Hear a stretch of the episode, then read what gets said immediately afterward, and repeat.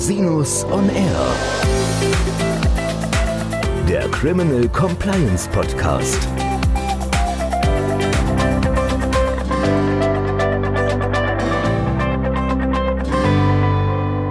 Herzlich willkommen zum Criminal Compliance Podcast. Schön, dass Sie wieder eingeschaltet haben. Mein Name ist Christian Rosinus und unser heutiges Thema ist die Zukunft der Unternehmensverteidigung nach dem Verbandssanktionengesetz. Und ich spreche nicht alleine über das Thema. Nein, ich habe heute einen ganz tollen Gast eingeladen, nämlich Dr. Daniel Travers von der Kanzlei Freshfields Bruckhaus Deringer, dort im Wirtschaftsstrafrecht tätig. Herzlich willkommen, lieber Daniel. Ich freue mich, dass du hier bist und dass wir über dieses Thema reden. Hallo Christian, vielen Dank für die Einladung. Sag mal, wie sind wir eigentlich drauf gekommen, über dieses Thema miteinander zu sprechen? Ich glaube, wir haben vor einiger Zeit in einer Mandatssache miteinander gesprochen und haben uns darüber unterhalten und sind dann einfach dazu gekommen, wie wird eigentlich unser Job aussehen als Unternehmensverteidiger oder überhaupt auch als Strafverteidiger in Zukunft, wenn dieses Gesetz kommt. Und dann haben wir uns erste Gedanken gemacht. Ein bisschen philosophiert sozusagen. Abends beim Rotwein und jetzt gedacht, vielleicht ist das ganz interessant, mal im Podcast drüber zu sprechen. Weil heute gibt es ja eigentlich kein Unternehmensstrafrecht und wir machen einen Job als Unternehmensverteidiger oder Firmenanwalt, den es eigentlich ja so gesetzlich gar nicht gibt. Nee, und äh, bisher wird ja auch jedenfalls in offiziellen Dokumenten, in Urteilen immer der Begriff des Unternehmensverteidigers vermieden, obwohl es den natürlich im Ordnungswidrigkeitenrecht auch schon gibt, aber in Zukunft wird es ihn ganz zwingend und offiziell geben. Wenn jetzt dieses Verbandssanktionengesetz tatsächlich in Kraft tritt, wovon wir ja alle ausgehen, ist es dann Unternehmensstrafrecht?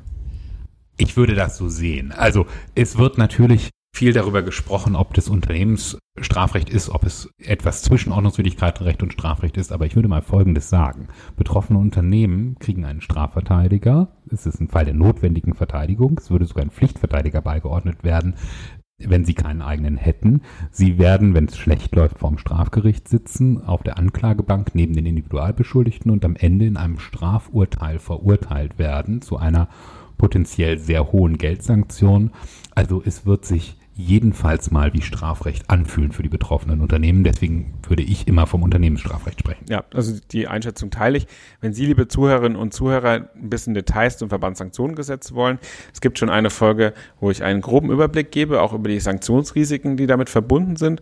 Und es gibt auch eine Folge mit Dr. Brauer zum Thema Verbandssanktionengesetz aus Sicht der Industrie. Heute geht es uns um die Verteidigung. Und was wird sich denn ändern mit der Verteidigung in Zukunft? Oder welche Dynamik wird dieses Verfahren bekommen? Also ich glaube, was erstmal ganz spannend wird, ist, es gibt eine richtige Unternehmensverteidigung. Sie hat alle Rechte des Strafverteidigers aus der Strafprozessordnung. Es gibt sogar noch ein paar Besonderheiten. Die Staatsanwaltschaft verliert ihre Ahndungskompetenz, die sie ja heute hat, jedenfalls wenn sie das Verfahren auf eine Aufsichtspflichtverletzung stützt. Und ich glaube, es wird weiterhin, so wie heute, wahnsinnig viele Deals geben. Das Verbandssanktionengesetz sieht da also eine ganz ausdifferenzierte Möglichkeit zur Verfahrensbeendigung vor. Aber die Deal-Situation wird etwas anders sein als heute, weil drei Parteien am Tisch sind, nämlich neben der Staatsanwaltschaft und der Unternehmensverteidigung auch noch das Gericht. Ja, und ein großer Unterschied ist natürlich auch, dass die Staatsanwaltschaft ermitteln muss. Das heißt, nahezu in jedem Strafverfahren mit Unternehmensbezug wird es auch ein Verbandssanktionenverfahren geben. So ist es. Das BFJ geht ja in ihren Zahlen, in ihren Kalkulationen für Personalbedarf davon aus, dass 15.000 Verurteilungen im Jahr nach dem Verbandssanktionengesetz erfolgen werden. Das wäre dann, wenn man 15.000 Verurteilungen und Sanktionsbescheide hätten, wahrscheinlich eine sechsstellige Anzahl an Verfahren. Es ist kaum vorstellbar in der Größenordnung, aber das spricht für mich umso stärker dafür, dass der Deal, diese Einstellungen aus Opportunitätsgründen einfach in der Praxis da eine herausragende Rolle spielen wird. Genau, in jedem dieser Fälle brauche ich auch eine Verteidigung. Also das ist ja ein Fall der notwendigen Verteidigung. Das heißt, wir brauchen immer einen Unternehmensverteidiger oder eine Unternehmensverteidigerin. In der Tat, in der Tat. Gehen wir mal sozusagen zum nächsten Schritt. Wenn ich jetzt Unternehmensverteidiger bin, wir befinden uns ja beide häufig in dieser Rolle. Was sind eigentlich die Ziele, die wir verfolgen als Unternehmensverteidiger? Beim Individualverteidiger relativ einfach. Wir vermeiden maximal die Sanktionen. Genau.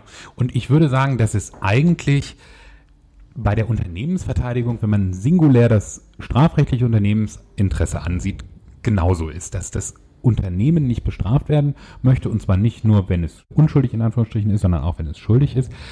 Aber natürlich hat ein Unternehmen ganz andere Zwänge als eine Individualperson und ganz andere, zum Beispiel das Interesse, sich reinzuwaschen für Aufsichtsbehörden, gesellschaftsrechtliche Verpflichtungen. Also der Unternehmensverteidiger hat aus meiner Sicht deswegen so eine besonders herausfordernde Aufgabe, weil er einerseits das strafrechtliche Sanktionsvermeidungsinteresse kombinieren muss mit den anderen teilweise widerstreitenden Interessen des Unternehmens. Ja, es gibt ja vielfältige Interessen, die bei der Unternehmensverteidigung mitspielen, sei es gesellschaftsrechtliche Pflichten, sei es aufsichtsrechtliche Themen, sei es steuerliche Themen, sei es vergaberechtliche Themen. Da ist ja ein ganzes Bündel an Themen, die wir berücksichtigen müssen, wenn wir Unternehmensverteidigung machen.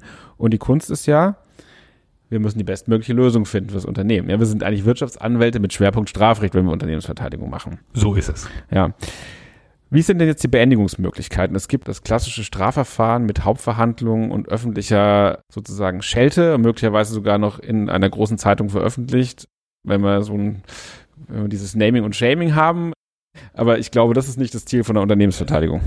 Das ist wahrscheinlich nie das Ziel der Unternehmensverteidigung. Aber es ist eben auch eine Möglichkeit, natürlich am Ende einer öffentlichen Hauptverhandlung da verurteilt zu werden. Es gibt dem Strafbefehl nachempfunden den Sanktionsbescheid.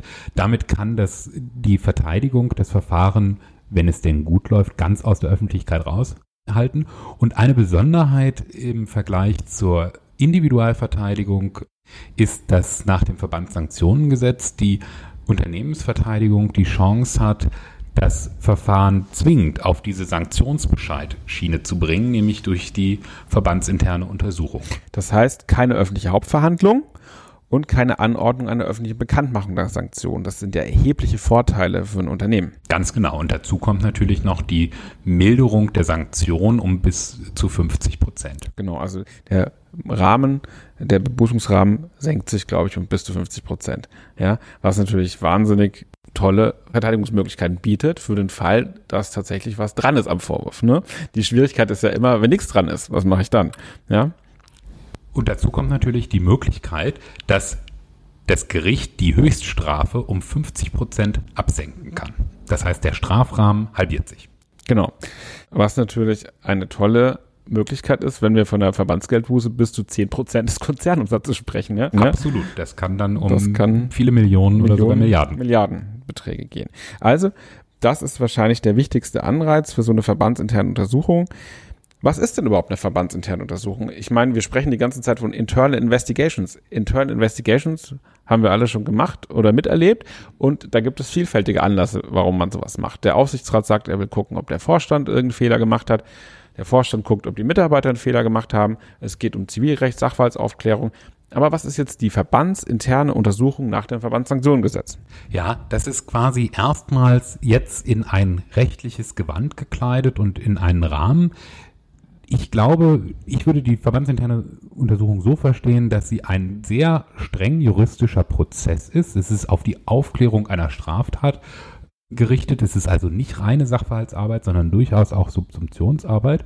Und sie muss, das ist die große Besonderheit, strafprozessualen Voraussetzungen genügen. Also erstmals muss quasi der Private mit seiner Investigation Voraussetzungen erfüllen, die so streng sind, dass die Staatsanwaltschaft etwas vereinfacht gesagt am Ende sagen kann, jawohl, das ist rechtsstaatlich genug, so dass wir uns das ein Stück weit zu eigen machen. Sie muss es natürlich noch kontrollieren, das Ergebnis. Hm. Also ein ganz wichtiger Ausfluss dieser rechtsstaatlichen Hintergründe dieses Verfahrens ist ja zum Beispiel, dass Mitarbeiterinnen und Mitarbeiter, die sich möglicherweise einer Straftat belasten würden, nichts sagen müssen, keine Auskunft erteilen müssen. Ganz genau. Anders als es heute die Praxis jedenfalls noch vorsieht. Genau, also die herrschende Meinung im Arbeitsrecht ist ja, Mitarbeiterinnen und Mitarbeiter müssen sich selbst belasten, weil es arbeitsrechtlich einfach so vorgesehen ist. Ob das sich jetzt durchs Verbandssanktionengesetz ändert, werden wir sehen. Fakt ist aber auch, im Verbandssanktionenrecht wird es natürlich auch für die Individualverteidiger oder die Individualpersonen einen erheblichen Hebel geben, weil ein Fehler in der Untersuchung kann natürlich einen Millionen teuren Schaden auslösen. In der Tat. Also ich glaube, die, die missglückte verbandsinterne Untersuchung, die ist der absolute Worst Case für den Unternehmensverteidiger, denn alles, was aus der verbandsinternen Untersuchung an die Staatsanwaltschaft geht, ist immer verwertbar. Und zwar auch, wenn dieser Bonus nicht eintritt. Und wenn eben die Staatsanwaltschaft am Ende sagt, nein, das hat nicht rechtsstaatlichen Voraussetzungen genügt, dann nutzen sie die Erkenntnisse trotzdem, aber es gibt eben den Bonus nicht. Und es ist natürlich nicht schwer sich vorzustellen, dass ein Individualverteidiger darauf die Staatsanwaltschaft hinwirken wird, wenn er das Gefühl hat oder sie das Gefühl hat, dass der Untersuchungsführer zu Lasten seines Mandanten da von den Best Practices, die das Gesetz vorgibt, abweicht.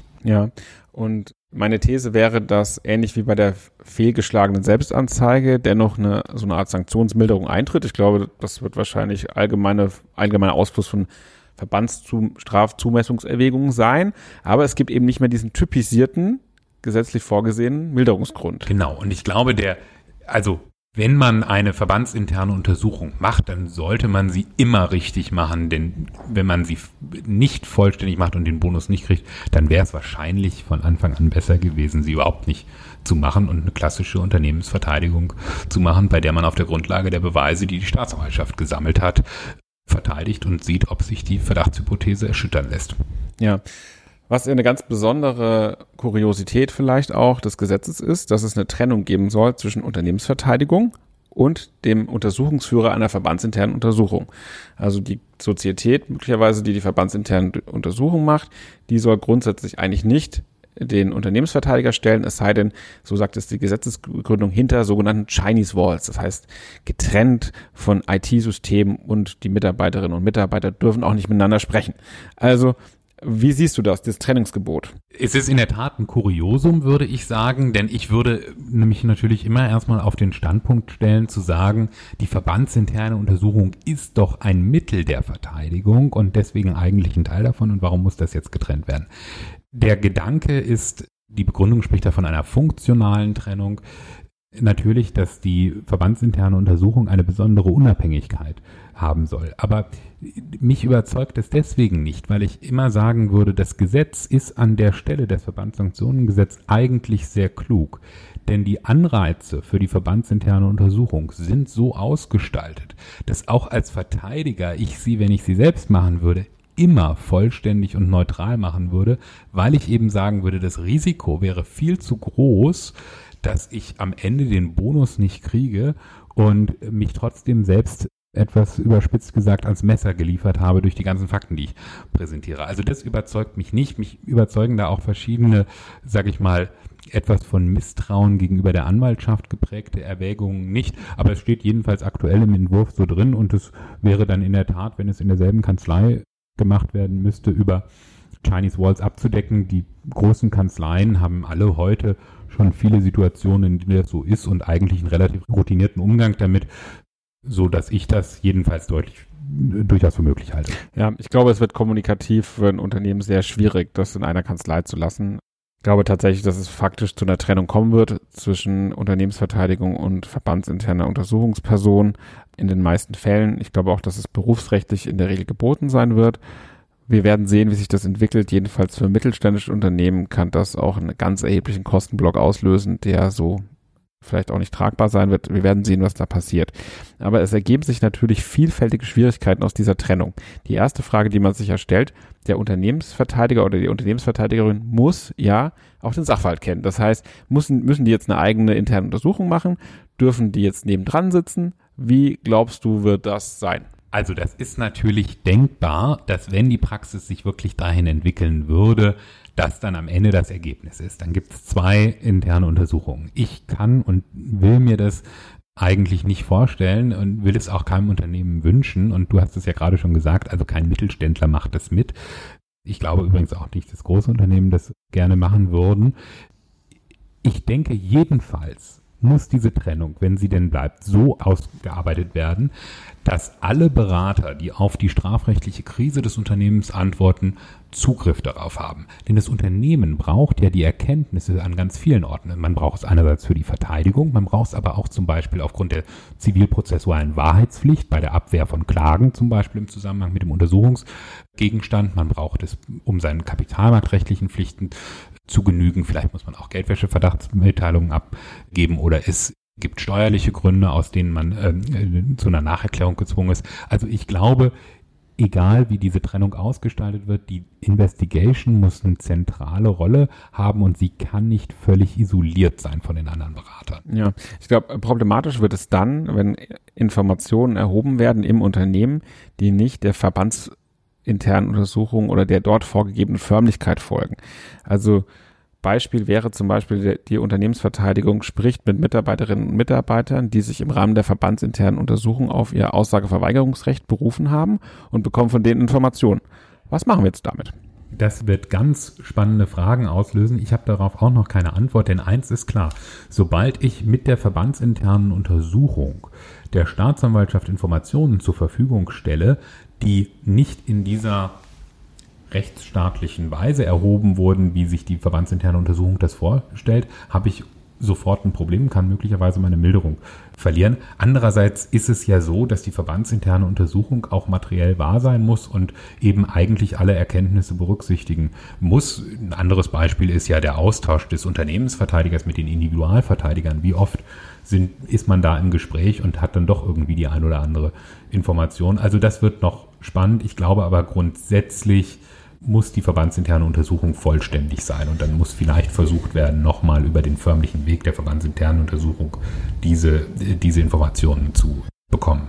Ja, insbesondere ist ja auch die Frage, die verbandsinterne Untersuchung setzt ja voraus, dass wir ununterbrochen, uneingeschränkt mit der Staatsanwaltschaft zusammenarbeiten. Ja, was passiert, wenn die Unternehmensverteidigung sich entscheidet, eine konfrontativere Strategie zu fahren, als das in der verbandsinternen Untersuchung sag mal, angezeigt wäre, ja, habe ich dann eine ununterbrochene Zusammenarbeit, wenn dann die Kolleginnen und Kollegen, die die verbandsinternen Untersuchungen machen, schön brav berichten, während der Unternehmensverteidiger oder die Unternehmensverteidigerin auf die Barrikaden steigt. Ja, vielleicht muss der sich dann manchmal auf die Zunge beißen, ähm, äh, um nicht zu konfrontativ zu sein. Also natürlich ist jedes Unternehmen damit gut beraten, wenn es eine ganzheitliche und abgestimmte Strategie fährt bei der Begegnung. Und wenn man sich eben nun die Weiche so stellt, dass man sagt, ich möchte eine verbandsinterne Untersuchung machen und möchte kooperieren, dann wird natürlich der Unternehmensverteidiger auch nicht jeden Konflikt unbedingt immer ausfechten müssen. Aber ich glaube, die materielle, die materiell strafrechtliche Verteidigung ist dem Unternehmensverteidiger völlig unbenommen. Denn der Sachverhalt, der wird sicherlich durch den Untersuchungsführer ermittelt. Aber ob dieser Sachverhalt jetzt unter ein Strafgesetz fällt, ob das handelnde Untreue darstellt oder eine Marktmanipulation. Das ist eine, eine materiell strafrechtliche Frage und ich glaube, da ist es ganz klar, dass der Unternehmensverteidiger nichts anerkennen muss, sondern auch in der, im Recht hart verteidigen. Ja, im Recht hart verteidigen. Ich denke auch, so eine verbandsinterne Untersuchung, so es denn einen Untersuchungsbericht geben wird, was ja in Deutschland durchaus nicht unüblich ist, im angloamerikanischen Bereich eher selten. Der wird sich wahrscheinlich der rechtlichen Bewertung enthalten müssen, sondern es geht nur um Sachverhaltsaufklärung. Das würde ich auch so sehen und es ist ja besonders interessant, weil der Untersuchungsbericht, so würde ich das jedenfalls vermuten, auch den Weg in die Ermittlungsakte ja, zwingend. Ja. Und dann wird er eben auch von allen Geschädigten gelesen. Also auch wiederum bei der Eingangsfrage, gehe ich auf der Weiche links oder rechts, mache ich die verbandsinterne Untersuchung und damit diesen kooperativen Verteidigungsweg ja oder nein, sicherlich was, was auch mit in die Abwägung einzustellen ist. Genau, und anders als im Kartellrecht gibt es da auch keine Privilegierung des sich selbst Anzeigenden. Ja, es gibt nicht, es gibt keine Grundzeugenregelung. Ja. Was ist denn überhaupt, wenn wir wie so oft nicht nur in Deutschland ein Verfahren haben, sondern im Ausland? Das ist in der Tat eine Frage, die wir ganz oft von ausländischen Mandanten gestellt bekommen, nämlich die Frage, wenn ich einen globalen Sachverhalt habe und global mit verschiedenen Strafverfolgungsbehörden zu tun habe, dann hat das DOJ eine ganz andere Vorstellung in den USA jetzt, eine ganz andere Vorstellung davon, was eine Investigation, wie die aussehen muss, als eben das Verbandssanktionengesetz. Genau, die US-amerikanischen Behörden verlangen voll drauf sozusagen. Voll drauf. Die Deswegen viel aggressiver. Viel aggressiver. das Verbandssanktionengesetz, das ja auch sehr stark von Arbeitnehmerinteressen lebt, das zulässt. Datenschutzrecht interessiert keinen. Ja. ja. Das ist in der Tat so. Ich habe die Befürchtung, dass das Verbandssanktionengesetz darauf noch keine gute Antwort hat. Ich bin auch etwas pessimistisch, ob die gute Antwort noch kommen wird. Wenn es so, so kommt, dann wird möglicherweise das Unternehmen entweder oder entscheiden müssen. Und vielleicht macht es dann eine Investigation, die amerikanischen Standards entspricht, weil da der Schwerpunkt des Risikos, des Sanktionsrisikos für das Unternehmen liegt und hofft dann dafür in Deutschland auch noch ein bisschen Credit zu kriegen. Oder aber das Unternehmen sagt, nein, ich mache diese verbandsinterne Untersuchung und werbe in den USA für Verständnis dafür. Aber da gibt es natürlich noch keine Praxis und das wird sehr spannend. Das wird sehr spannend, ja. Ich frage mich auch, wer wird dann mit so einer verbandsinternen Untersuchung beauftragt? In den USA ist es ja oft so, dass eine Kanzlei beauftragt wird, die eigentlich noch nie mit der Mandantin oder dem Mandanten zusammengearbeitet haben. Einfach weil man sagt, das ist eine Frage der Unabhängigkeit. So eine, und es ist ja auch unangenehm, weil man es ja relativ aggressiv machen muss. Ja. Ich frage mich, ob das in Deutschland auch so wird. Da bin ich mal sehr gespannt drauf, weil die Neigung zum Stammberater zu gehen ist ja schon da. Klar. Nur natürlich bestehen da Interessenverquickungen, die möglicherweise die objektive Aufklärung zumindest formal hindern könnten. Also das, das finde ich eine spannende Frage. Es ist, glaube ich, eine ganz spannende Frage. Und wenn wir auch vielleicht agree to disagree über die Frage der Interessenverquickung, ja, äh, glaube ich, da, dann glaube ich aber, dass vielleicht ein Unterschied noch der ist. Also wenn man ein Modell hätte, in dem die verbandsinterne Untersuchung quasi von der Staatsanwaltschaft beauftragt wird und die Staatsanwaltschaft selbst Herren ist und quasi eine Stelle wie so einen öffentlich-rechtlich Beliehenen damit beauftragt. Dann wäre das, glaube ich, so. Aber ich glaube, hier ist es doch so, verstehe ich jedenfalls das Verbandssanktionengesetz doch so, dass das dass die verbandsinterne Untersuchung, die auch von dem Unternehmen selbst geführt werden kann, durch das Unternehmen gesteuert ist und da spricht aus meiner Sicht dann viel dazu, dass, dafür, dass es auch der Stammberater ist. Aber das ist natürlich ein Blick in die Glaskugel und es kann so oder so kommen. Wir werden es sehen. Es wird jedenfalls spannend. Ja, das hat ja heute auch manchmal schon problematische Züge. Aber das wird eine ganz spannende Frage. Vielleicht eine Exkursion. Es wird ja auch sowas geben wie einen Monitor, also ein, eine Kanzlei oder eine Person, die quasi das Compliance-System dann überwacht in Folge als Auflage sozusagen. Das wird ja auch nochmal von der Staatsanwaltschaft mit begleitet werden oder vom Gericht, weiß jetzt gar nicht genau.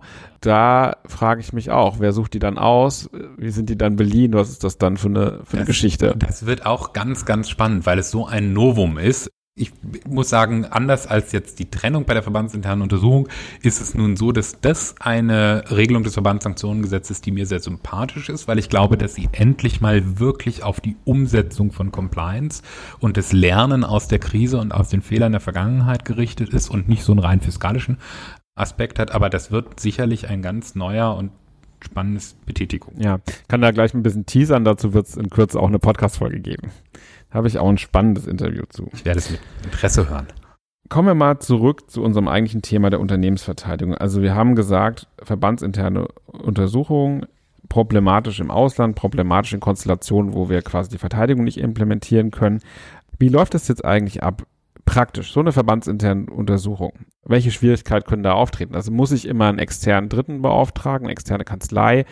Oder das Gesetz sagt ja auch, ich darf das auch intern machen. Das heißt, wir hätten da einen, einen Unternehmensverteidiger oder eine Unternehmensverteidigerin als externe Sozietät. Ich glaube, die Strafverteidigung wird immer ein externes Thema sein, auch heute standesberufsrechtlich so vorgesehen. Aber die interne Untersuchung, die darf auch in-house gemacht werden. Ich könnte mir vorstellen, dass das gerade in so vielen Massenverfahren, wenn es wirklich zu diesen, diesen Tausenden von Verfahren kommen würde, auch so gemacht wird. Ich habe die Vermutung, dass bei großen und sogar insbesondere internationalen, globalen Sachverhalten das doch Rechtsanwaltskanzleien sein werden, die die interne Investigation oder verbandsinterne Untersuchung dann machen werden. Was, glaube ich, sehr spannend ist, ist die Frage, was mache ich eigentlich, wenn es noch überhaupt kein Strafverfahren gibt, sondern ich einfach nur einen Verdacht intern zum Beispiel über die Whistleblower-Hotline habe, muss ich dann nicht eigentlich auch schon meine erste Sachverhaltsaufklärung so gestalten, dass sie diesen Erfordernissen einer verbandsinternen Untersuchung genügt? Ja, oder was ist, wenn ich im Prozess einer internen Untersuchung bin, sagen wir mal, wir haben ein steuerliches Thema, das wir aufklären wollen, weil wir da eine Korrektur machen wollen. Und dann merke ich im Laufe dieser internen Untersuchung, oh, da gibt es doch noch eine strafrechtliche Komponente. Da wusste jemand, was er tut. Da war noch das und das Bestechungsthema im Raum. Das passiert ja. Also, dass während einer internen Untersuchung plötzlich ein strafrechtliches Thema aufkommt. Switch ich dann, mache ich dann diese Untersuchung fertig, bereite ich dann eine Art Selbstanzeige vor. Das sind ja ganz spannende Fragen, die dann auftreten In der Tat. Und ich glaube, vielleicht ist es so, dass am Anfang sich die Voraussetzungen auch noch gar nicht so unterscheiden und dass ich nur, nur einfach viel mehr dokumentieren werde in Zukunft, was ich mache. Aber spätestens, wenn ich dann in Interviews gehe und anfange zu ermitteln, dann muss ich das im Grunde in diesen förmlichen Prozess überführen. Genau. Und ich denke auch, man wird von vornherein auch eine entsprechende Auftragsbeschreibung machen müssen sowohl intern als auch extern, was Ziel einer solchen internen Untersuchung ist. Und da sollte man wahrscheinlich dann auch immer aufnehmen, dass man die Voraussetzungen der verbandsinternen Untersuchung einhalten möchte, einfach um da sicher zu gehen, aus Dokumentationsgründen. Ich denke mal, so wird Best Practice dann laufen. Absolut. So, was sind denn eigentlich, jetzt reden wir die ganze Zeit von den tollen Vorteilen der verbandsinternen Untersuchung, was sind denn eigentlich die Risiken? Ich denke, das Gesetz sagt nicht, dass diese Sanktionsmilderung zwingend ist, sondern das Also, erstens ist es natürlich so, diese Sanktionsmilderung ist nicht zwingend und zweitens ist das Verbandssanktionengesetz ja so, es entzieht der Staatsanwaltschaft die Ahndungskompetenz, so dass sich der Unternehmensverteidiger und das Unternehmen als erstes immer fragen, kriegen die den Fall eigentlich rund? Also wenn wir nochmal bei der Verwirklichung des strafrechtlichen Unternehmensinteresses sind, wenn das ein ganz komplexer Auslandssachverhalt ist, kann es ja auch immer mal sein, dass da entweder überhaupt nichts ist oder man eben jedenfalls nichts findet. Also das erste Risiko, das muss einem klar sein, ist natürlich, dass man sich selbst doch überführt in einem Verfahren, wo man sonst durch die Staatsanwaltschaft nicht überführt worden wäre. Das ist immer so. Es ist bei jeder Geständnisverteidigung für Individualverteidiger auch so. Der nächste Punkt, wir hatten es bereits angesprochen, natürlich, es geht alles in die Ermittlungsakte, es gibt große Spillover-Risiken. Es gibt das Risiko, dass ich am Ende meinen Bonus nicht bekomme und es gibt einen ganz entscheidenden Unterschied zum heutigen Recht. Die Einziehung ja, bleibt die bestehen. ist nicht gesperrt. Das in ist in der Tat heftig. Ja, und das heißt natürlich, dass ich mir angucken muss als Unternehmensverteidiger, als Unternehmen von Anfang an, was steht da eigentlich im Feuer und was bedeutet es, wenn ich am Ende in einer Situation bin, dass ich einen Untersuchungsbericht in der Akte habe, der die Grundlagen schafft, einerseits für möglicherweise zivilrechtliche Massenverfahren, aber andererseits eben auch zu der zwingenden, die ist ja zwingend, die Vermögensabschöpfung, die dann in Zukunft erfolgt äh, wird. Bislang ist es so, ich verhandle die 30 OWIG Geldbuße mit der Staatsanwaltschaft ganz wesentlicher aus dem Grund, weil sie die Vermögensabschöpfung sperrt. Oder umgekehrt. Oder umgekehrt. Oder umgekehrt kann man ja alles von der Steuer absetzen. ja, aber es könnte tatsächlich dann auch eine Verteidigungsoption sein, wenn wir einen Zweifelsfall haben. Also wenn wir nicht genau wissen, ist eine Ver Verbandstat verwirklicht oder nicht, dass wir tatsächlich zurück zum 30 OWIG springen und sagen, ah, wir haben eine Aufsichtspflichtverletzung, gehen wir mal ins OWIG, weil da hätten wir dann die Einziehung gesperrt. Ja, das ist auch wirklich eine hochinteressante Spielwiese, die da uns Unternehmensverteidigern in Zukunft geöffnet wird, denn das 30 OWIG-System bleibt ja bestehen und es wird spannend sein, inwieweit es dann doch gelingt, möglicherweise mit Staatsanwaltschaften auch zu einem Ergebnis zu kommen. Das Sanktionsverfahren wird eingestellt. Wir gehen auf die OWIG-Schiene und finden da eine einvernehmliche Lösung. Genau. Und dann eine weitere interessante Spielart ist die Frage, was ist mit internationalen Verfahren? Nehmen wir mal an, in Österreich oder in einem anderen Land, wo es eine Verbandssanktionengesetz ähnliche Sanktionierung von Unternehmen gibt, ja. wird das Unternehmen verurteilt. Habe ich dann Nebis in Edem in Europa? Das ist auch eine spannende Frage. Da bin ich mal gespannt. Es ist sehr spannend, wie die Rechtsprechung da am Ende entscheiden wird. Im Augenblick gibt es ja die die Einstellungsmöglichkeit bei Verurteilung im Ausland, das wird sicherlich auch eine große Rolle spielen. Aber man hat natürlich die Vermutung, dass die deutschen Staatsanwaltschaften und auch die deutschen Strafgerichte, die eine viel größere Rolle dann spielen werden, doch sagen werden, jedenfalls mal in Fällen, wo der Schwerpunkt der Vorwerfbarkeit in Deutschland liegt, wollen wir auch das hier geahndet wird und, und dass äh, dementsprechend auch hier dann die Verbandssanktion ausgesprochen wird. Ja, ich meine, in der Praxis wird man sich wahrscheinlich sanktionsmäßig zwischen den verschiedenen beteiligten Ländern irgendwie abstimmen in irgendeiner Art und Weise. Man teilt es dann ja irgendwie praktisch irgendwie auf, ja. Wenn aber es gelingt, ja. Wenn es gelingt, aber es ist natürlich eine große Herausforderung, die da auf die Unternehmensverteidigung dann insbesondere zukommt, weil dann ist die verbandsinterne Untersuchung abgeschlossen und dann das ist alles dann Unternehmensverteidigung im klassischen Sinne. In der Tat. Ja. Also nochmal zusammengefasst, die Opportunitätsmöglichkeiten sind immer noch da. Die werden sicherlich auch stark im Vordergrund stehen und genutzt werden, weil die formalen Voraussetzungen eines Sanktionsbescheids, der Wirksamkeit einer verbandsinternen Untersuchung häufig im Zweifel stehen werden. Die werden vielleicht auch mal angegriffen werden von der Staatsanwaltschaft mit dem Ziel, eine höhere Sanktion zu erreichen. Insoweit wird man immer noch viele Möglichkeiten haben, auch als Unternehmensverteidigung Einfluss aufs Verfahren zu nehmen. Das glaube ich auch. Und ich rechne auch nicht mit den 15.000 Eintragungen im Register, also 15.000 Verurteilungen oder Sanktionsbescheiden. Aber es ist natürlich klar, mit der Einführung des Legalitätsprinzips wird es explosionsartig ansteigen, die Verfahrensanzahl. Ja, man fragt sich, wer das dann abarbeiten soll. Die Staatsanwaltschaften sind ohnehin heute schon nicht gut besetzt. Das wird dann das sind sie und schwierig. Es wird hochinteressant, weil es natürlich einerseits haben sie zwei oder vielleicht sogar drei Jahre Zeit aufzumunitionieren. Ich vermute, dass sie das machen werden, dass sie auch sage ich mal, Spezialabteilungen schaffen werden, Spezialzuständigkeiten in den einzelnen Bundesländern. Aber es ist natürlich hochgradig interessant und für die Unternehmen, das muss man leider sagen, ist es auch gefährlich, weil wir auf einmal riesengroße Beträge haben, die möglicherweise im Raum stehen. Das kennt man aus dem Kartellrecht, aber anders als im Kartellrecht haben wir halt nicht eine Kartellbehörde oder eine europäische und eine deutsche, sondern wir haben halt potenziell jede deutsche Staatsanwaltschaft die bei Unternehmen, die in der Fläche tätig sind, da loslegen können. Und das wird noch spannend, was da auf Unternehmen zukommen kann. Ja, ja, ist noch komplexer als im Datenschutzrecht, wo wir immerhin Landesbehörden haben, was natürlich strukturell im Vergleich zu anderen europäischen Ländern schon problematisch ist, was die Sanktionsdurchsetzbarkeit angeht. Aber das bietet eine große Spielwiese für uns, lieber Daniel. Insoweit bin ich sehr gespannt. Eins ist klar, Unternehmen müssen sich im Bereich Compliance immer weiter verbessern, weil Compliance-Maßnahmen natürlich auch verbandssanktionsmildernd sich auswirken werden.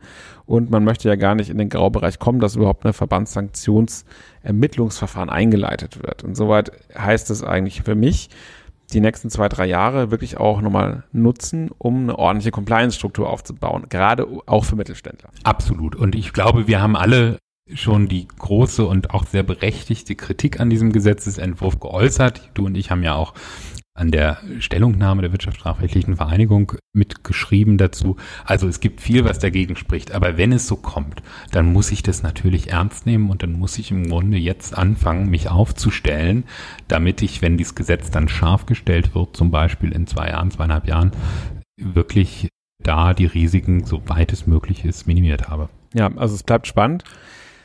Das zum Abschluss, lieber Daniel, ganz herzlichen Dank für deine Zeit, dass du hier zur Verfügung gestanden hast. Es war ein ganz tolles Interview, hat mir riesen Spaß gemacht. Danke nochmal.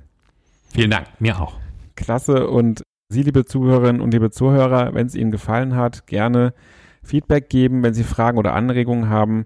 Sie finden die Kontaktdetails von Herrn Dr. Travers in den Show Notes. Auch mich können Sie erreichen unter info at rosinus-on-r.com. Bis zum nächsten Mal. Ich freue mich auf Sie.